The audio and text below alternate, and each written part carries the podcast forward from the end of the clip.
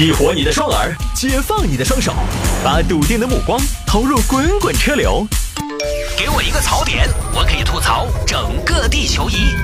微言大义，换种方式纵横网络江湖。欢迎各位继续回到今天的微言大义。有听众朋友说，探哥打一元打什么麻将可以做到一百多呀？就打的血战噻，四川人们肯定打血战嘛。反正具体做的，反正就是极品、集中级，好吧？反正当时就一百多。我呢，其实打麻将打的特别差，我有的时候经常都看不出觉来，我都不晓得自己过没过。而且我打麻将要分堆堆，就分堆堆那种，一看你就晓得打的撇。真正打得好的叫在心头，排列组合都在心头。因为我们那些要分堆堆的，人家打得好的，一看就晓得你要过啥子了。哈，有听众朋友说摆一下找女朋友不能找连衣裙，客单价低于一百二十八元这个话题。呃，这个话题呢，说实话咋说呢，有点得罪人，那么还是摆一下。得罪了啊，各位，我们只是摆一下这个现象。这个呢是微博上有网友最近爆出一个惊天大秘密，打个引号啊，这个大秘密。这名网友说呢，在电商行业找女朋友有一条不为人知的铁律，不能找淘宝好评率低于百分之九十八，滴滴低于四点八，以及在淘宝搜索产品连衣裙客单价低于一百二十八的，因为同时满足以上三条的人难伺候。就这么一句话。所以这个标题呢，其实是有问题的。人家原文阐述的是同时满足三条的，最后标题成了一条，就是连衣裙客单价低于一百二十八元的。那我买几十块钱的裙子还不能谈恋爱了吗？那有些女娃娃上学的时候，裙子可能还真的就是批发市场上淘来的，那个几十块钱的，夏天有些裙子穿一季嘛就丢嘛，这就不能谈恋爱了吗？这就不能被爱了吗？其实人家说的是同时满足三项。好，那同时满足三项有啥子问题呢？博主说的是难伺候，前面淘宝好评率低于百分之九十八，后面滴滴低于四点八，这个我们普通客户跟商家的这种好评差评，我们能在自己的页面看到好评率吗？这里面我要打个问号，反正我找了半天没看到我给出的给到商家的总的好评率的百分比啊，后面滴滴低于四点八，这个也好理解。就是觉得你淘宝给人好评率低，滴滴呢你的评分低，证明你经常对别人不满意，别人也对你不是很满意，就很难搞。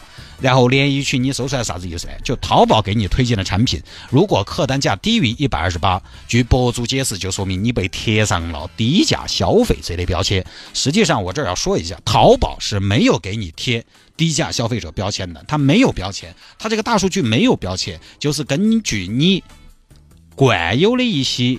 消费习惯的大数据推荐出跟你平时浏览产品差不多价格的东西，它并没有说你就是低价消费者。这个标签呢，其实是从业者自作聪明的一个总结而已。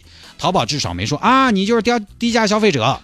而低价消费者有什么问题呢？博主的解释是，低价消费者中有较高比例的人会投入更多时间在讨价还价、售后问题、退换返现上，增加了商家的运营成本。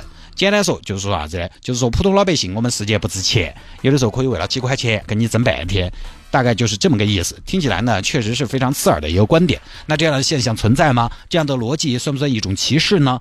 呃，我们分两边说啊。首先，差评这个东西，首先我们要明白，差评是两方面决定的，一方面是消费者，一方面是商家。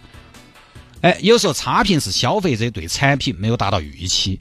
但是，难道商家的服务或者商家的产品就一定不会有问题吗？我在淘宝遇到过一个商家假发货，付了款一拖再拖不发货，他甚至到什么程度了？他拿假的快递单号和假的包裹的照片来骗我。我在我的公众号上面是发了那件事情的。这种未必我还不能给差评，而且当时我没搞懂他的目的是啥子，因为我没收货，我不得付款啊，他骗我的钱骗不到啊，那图什么呢？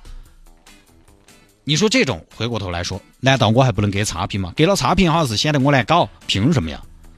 本来给了我评价的权利，那我就应该可以差评。当然，那单因为没有成交，最后我取消了，所以也就没有差评。你没有交易就没有差评嘛？通过差评率来找对象，显然我觉得这个是。武断一些，偏执一些，但是呢，我们换个角度来说，我这些年在网上购物啊，我要看一些评价，我就发现一个特点是啥子呢？单价比较高的商品差评率要少些，很少，单价低的商品差评呢要多一些。我就发现啊，越是有钱人买的东西，那个东西的差评越少。我觉得一方面是贵的东西呢，买的人本来基数就要少很多。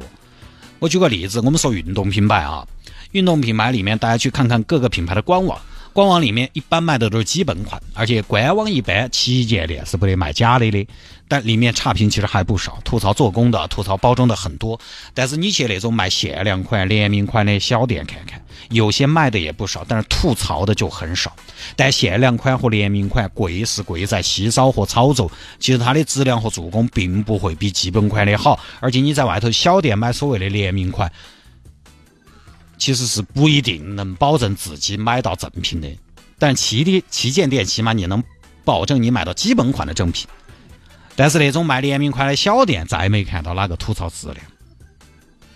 限量款和联名款就贵，我就发现一个没有找到原因的现象：都说一分钱一分货，按道理说高阶消费者花了更多钱，应该是要求更高才是。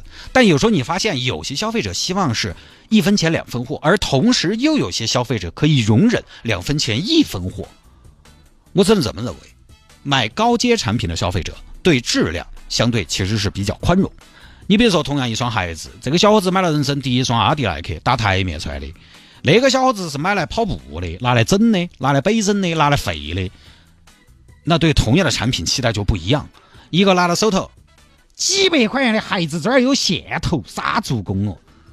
一个拿到手里边，哎呀，几百块钱的孩子也只得这个样子。这 大家对同一个产品的认知都完全不一样，所以我觉得非常正常。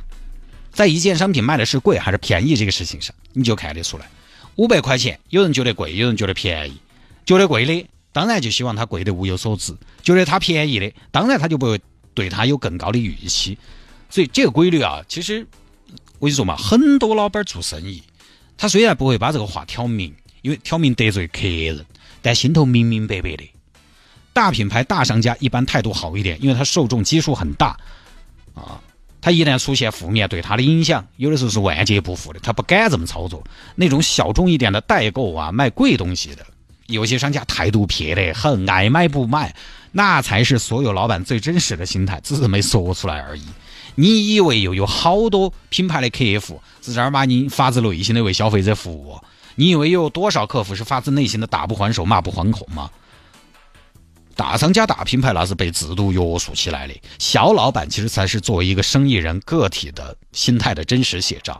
好多都是脸上笑嘻嘻，心里滴滴滴。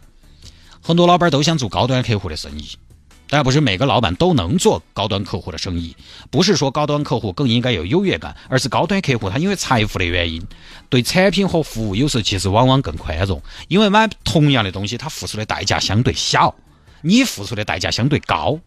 我认识一个朋友，在朋友圈销售很多东西，他的客单价都非常高，他很少有那种难缠的售后问题，而且他一开始做朋友的生意，后面做生意又做了很多朋友出来，又交了很多朋友，客单价更高，售后更简单，反倒买点便宜东西啊，有的时候还多麻烦。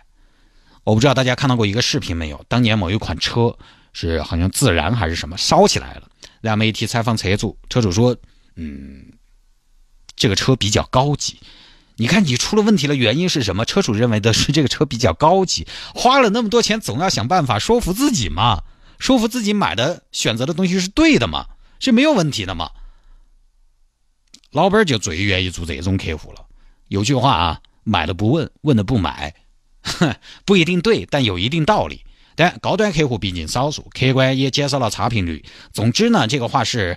我觉得扯得比较远，核心观点就一个，不能武断的说给差评比较多的朋友就不好相处，买便宜货的消费者，我觉得也不应该被偏见。但是呢，确实这样的偏见在生意人那儿是普遍存在的，就告诉大家这么一个残酷的事实，就看立场的问题。这个事情就是当老板的站老板，当消费者的站消费者的立场。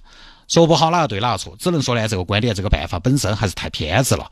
比如说连衣裙单价低于一百二十八元，这个有些朋友消费侧重不一样。我就认识一些消费者，他可以花大钱买什么呢？买很多电子产品，但他舍不得花钱买衣服。有些人呢又花大钱买衣服，但吃上面他可能又不舍得。淘宝在后面的声明中也强调这一点，而且消费低，消费低没有错嘛。因为消费低，所以他可能更容易买到伪劣商品，更容易买到直次的商品，也确实客观上更有可能带来差评，也没得错嘛。因为再便宜的东西，其实我们都有个预期，有的时候低于预期了，有些商家那个东西衣服撇歪，那就歪得吓人的嘛。所以商家你可以有选择的挑你的客户，只要你不说出来，台面上的正确还是需要的，但是没必要说这样的女性不能要、不能找。哦，他这个分析和结论其实就已经站在了部分。群体的立场上看问题，就是卖家立场。但是你要晓得，这个世界不光有卖家，还有买家；这个世界不光有良心卖家，也有黑心的商家；这个世界不光全是有钱人，还有工薪族，有那么多低收入的人，有那么多在校学生。有时候正是因为钱少，所以每一分钱都要计较，每一分钱都要值回票价，每一分钱都不能浪费，完全可以理解。相处之道，人生哲学，只要没有违法，就没有对不对，只有看适不适合自己，而且。他这个找女朋友的禁忌，其实生活中不太好操作，因为好像我就看网上说的，淘宝你给人家的好评率，其实自己是看不到的。滴滴的也是司机端才看到你的平均客单价，你要打开对方的手机进入客户端搜索才行。其实不不具备操作性，它就是业内一个自己玩的段子，大家不用当真。好吧，各位，这一条呢就跟大家分享到这儿啊。